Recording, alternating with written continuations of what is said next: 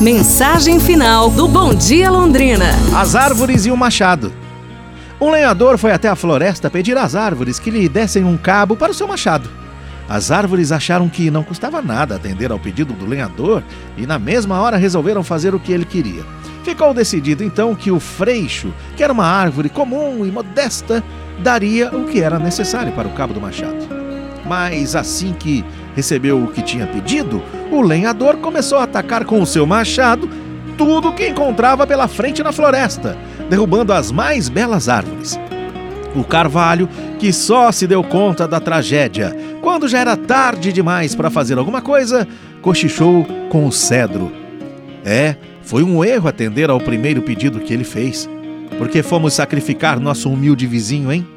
Se não tivéssemos feito isso, quem sabe viveríamos muitos e muitos anos. Moral da história: quem trai os amigos pode estar cavando a própria cova. Pense nisso. Amanhã a gente se fala, pessoal. Um abraço, saúde e tudo de bom!